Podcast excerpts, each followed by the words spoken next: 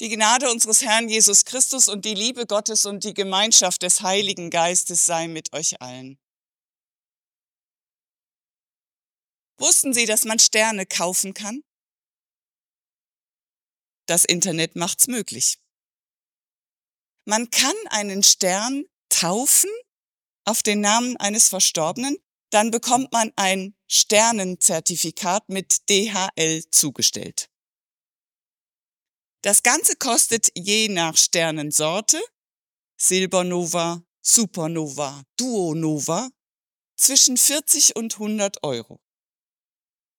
Ein würdevolles Trauergeschenk lese ich im Internet und dann gibt's noch einen Textvorschlag für die Trauerkarte dazu. Wenn die Sterne des Lebens untergehen, dann leuchten die Sterne der Erinnerung.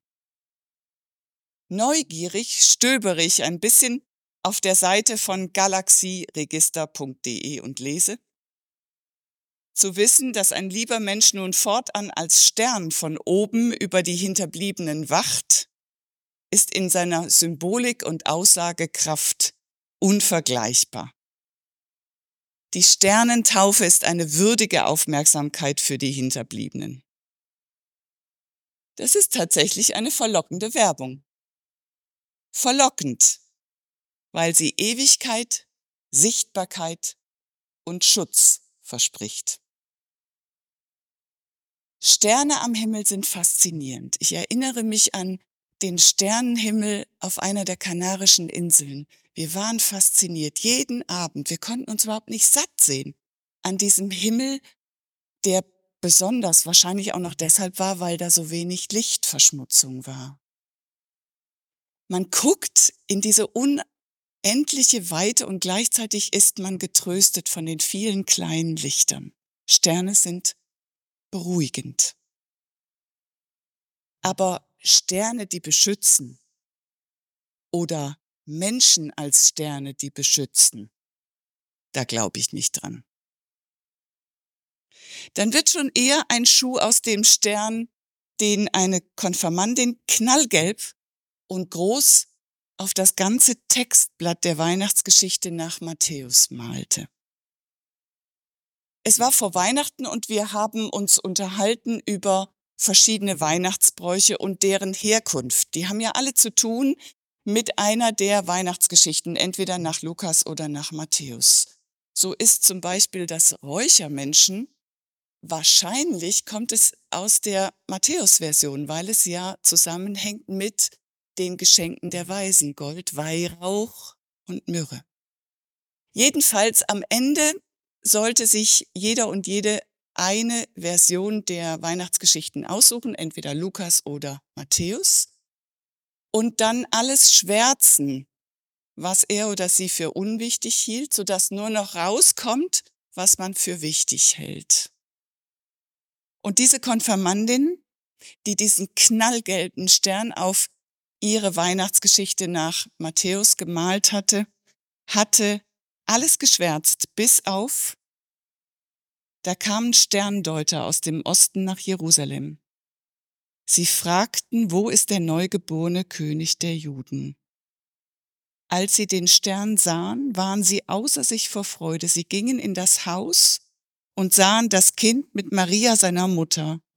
Sie warfen sich vor ihm nieder und beteten es an. Dann holten sie ihre Schätze hervor und gaben ihm Geschenke, Gold, Weihrauch und Myrrhe. Ein knallgelb leuchtender Weihnachtsstern auf weitgehend dunklem Untergrund.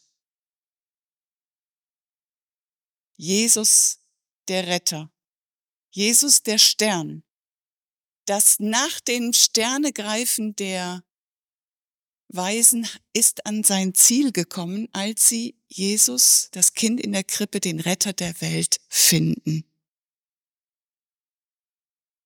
Den Retter der Welt für alle, die an ihn glauben. Die Konfirmandin hatte das Tröstliche der Weihnachtsbotschaft verstanden und dafür finde ich einen sehr passenden Ausdruck gefunden. So wie viele Weihnachtslieder es auf ihre Weise ausdrücken. Jesus den hellen Stern besingen, der aufleuchtet in dunkler Nacht. Der Morgenstern ist aufgedrungen, ist eines von diesen Liedern. Das ist Lied Nummer 69 und das gucken wir uns jetzt mal genauer an. Ein Blick ins Gesangbuch zeigt, dass dieses Lied viele Väter hat. Da haben viele Musiker und Dichter mitgestrickt. Da stehen Namen wie Daniel Rumpius, Otto Riedmüller, Michael Pretorius.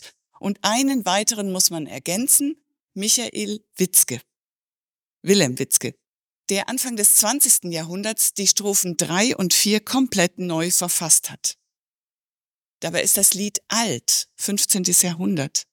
Und es geht auf ein altes Volkslied, ein sogenanntes Tagelied zurück. Hat jede Menge biblische Anklänge und mittelalterliche Bilder.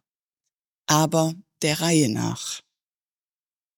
Das Motto Christus, der Morgenstern, kommt aus der eben gehörten Epistel Offenbarung 22. Jesus spricht, ich habe meinen Engel gesandt, euch dies zu bezeugen für die Gemeinden.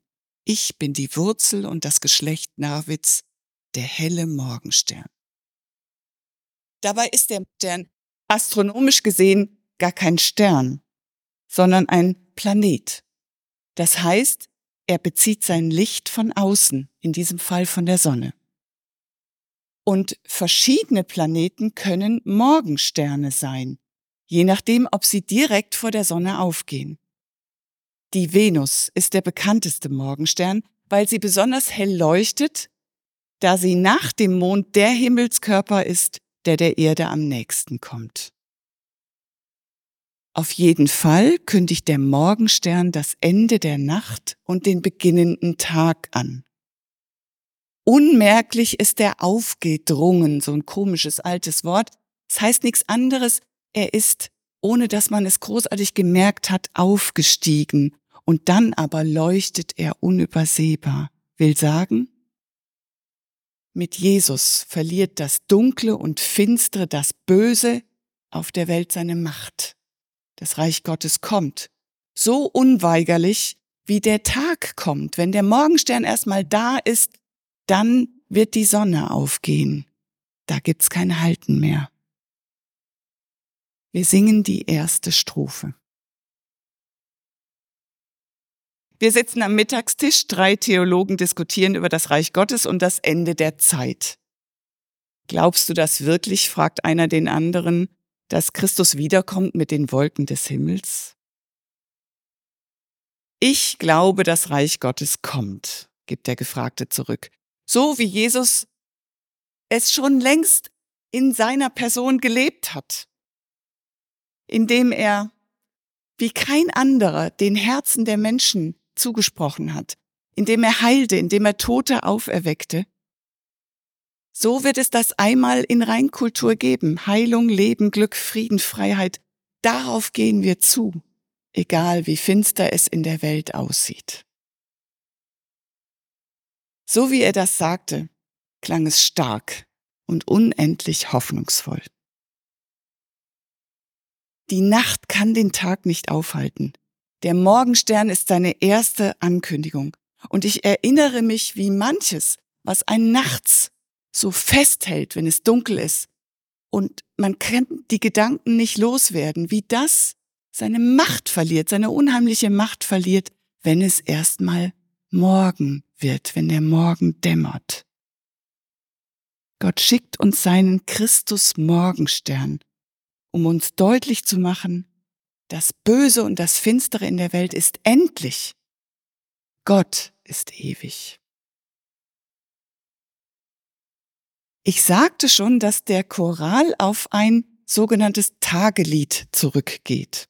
Tagelieder besingen den Weckruf für Liebende nach einer gemeinsam verbrachten Nacht, dass die auch rechtzeitig aufstehen und nicht erwischt werden. Dass sie den Morgen nicht verpassen. Und ursprünglich sang eine Nachtigall für das Liebespaar. Daniel Rumpius macht daraus der lieben Engelschar. Und er hat es ursprünglich auch für eine ganz bestimmte Person, eine konkrete Person gedichtet, nämlich für die Witwe Margaret Gramm. Wir wissen nur ihren Namen, sonst wissen wir nichts von ihr. Die einen taufen einen Stern und geben ihm den Namen des Verstorbenen als Trost für die Hinterbliebenen. Die anderen dichten ein Christus-Morgensternlied und verweisen auf Gott, der in Christus die Nacht des Todes erhält, indem er stirbt und auferstehen. Man muss sich entscheiden, wem oder was man glauben will.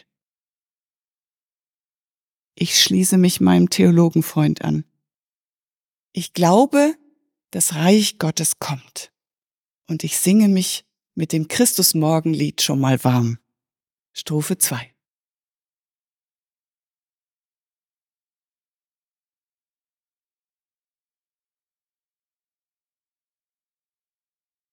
Das Motiv des Aufwachens in der zweiten Strophe speist sich aus zahlreichen Bibelstellen, so als wollte, wie mein Theologenfreund, der Dichter seine entschiedene Hoffnung auf das Reich Gottes unterstreichen mit möglichst vielen Bibelstellen. Da zitiert er einmal Jesaja 52. Wach auf, wach auf, Zion, zieh an deine Stärke, schmücke dich herrlich, Jerusalem, du heilige Stadt, Deine Wächter rufen mit lauter Stimme und jubeln miteinander, denn sie werden's mit ihren Augen sehen, wenn der Herr nach Zion zurückkehrt. Und dann sind da auch Anklänge an Matthäus 25, in das Gleichnis von den törichten und klugen Jungfrauen. Ich zitiere, Jesus spricht, dann wird das Himmelreich gleichen zehn Jungfrauen, die ihre Lampen nahmen und gingen hinaus dem Bräutigam entgegen. Als nun der Bräutigam lange ausblieb, wurden sie alle schläfrig und schliefen ein. Um Mitternacht aber erhob sich lautes Geschrei, siehe, der Bräutigam kommt, geht hinaus ihm entgegen. Mit anderen Worten, Christus ist der Bräutigam, auf den Christen sehnsüchtig warten. Wir wollen und sollen ihn nicht verpassen. Es ist Freudenzeit.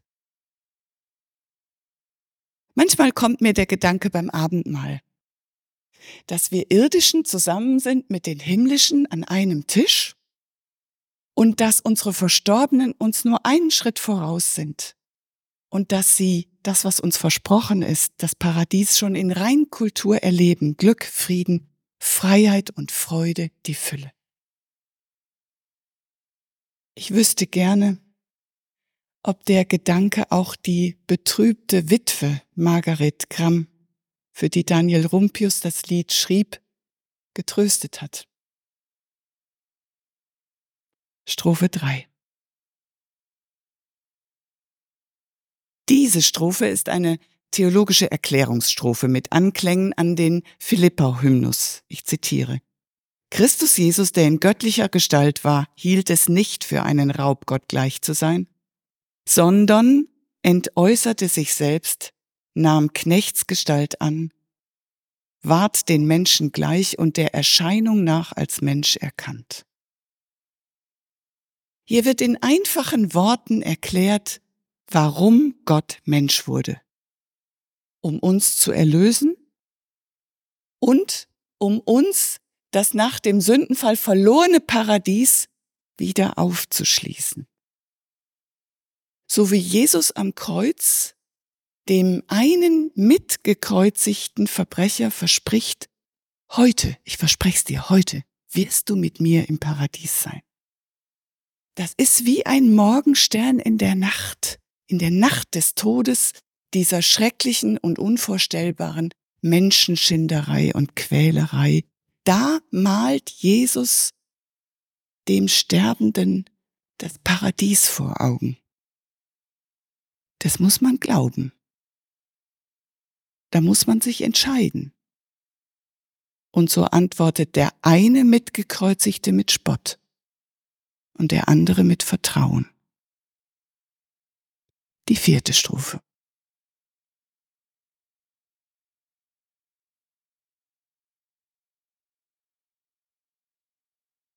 Alles Wichtige ist gesagt. Jetzt wird das Lied zum Gebet. So wie man im Loben und Beten das vorwegnimmt, was der Glaube noch glauben muss. Dass Gott Sünde, Welt und Tod besiegt hat und denen, die glauben, ewiges Leben schenkt. Also Ewigkeit und Schutz ja, aber Sichtbarkeit nein.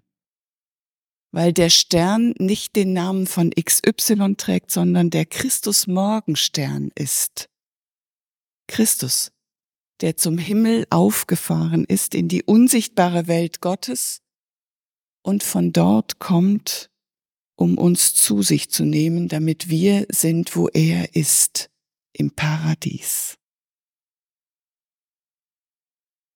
In der landeskirchlichen Weihnachtspost an uns Pfarrer stand in diesem Jahr ein Gedicht von Rainer Maria Rilke, das wie ein Morgenstern wirkt angesichts der todbringenden Bilder und schrecklicher Nachrichten, die uns 2023 verfolgt haben und angesichts der Besorgnis, die wir im Blick auf 2024 haben.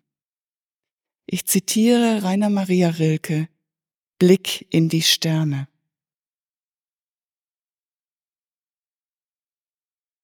Eines lass mich behalten, den Blick in deine Sterne, dass ich das Händefalten nicht ganz verlerne. Wenn ich dich nicht sehe, mach mein Vertrauen groß. Wenn ich dich manchmal so gar nicht verstehe, lass du mich, bittschön, mein Gott, nicht los des Lebens und des Leidens Wellen schlagen immer höher heran. Wie sollte der Mensch das ertragen, wenn er nicht mehr glauben kann, nicht mehr beten kann? Drum eines lass mich behalten, den Blick in deine Sterne, dass ich das Händefalten, Hoffen und Staunen nicht verlerne. Und der Friede Gottes, der höher ist als all unsere menschliche Vernunft, der bewahre unsere Herzen und Sinne in Christus Jesus. Amen.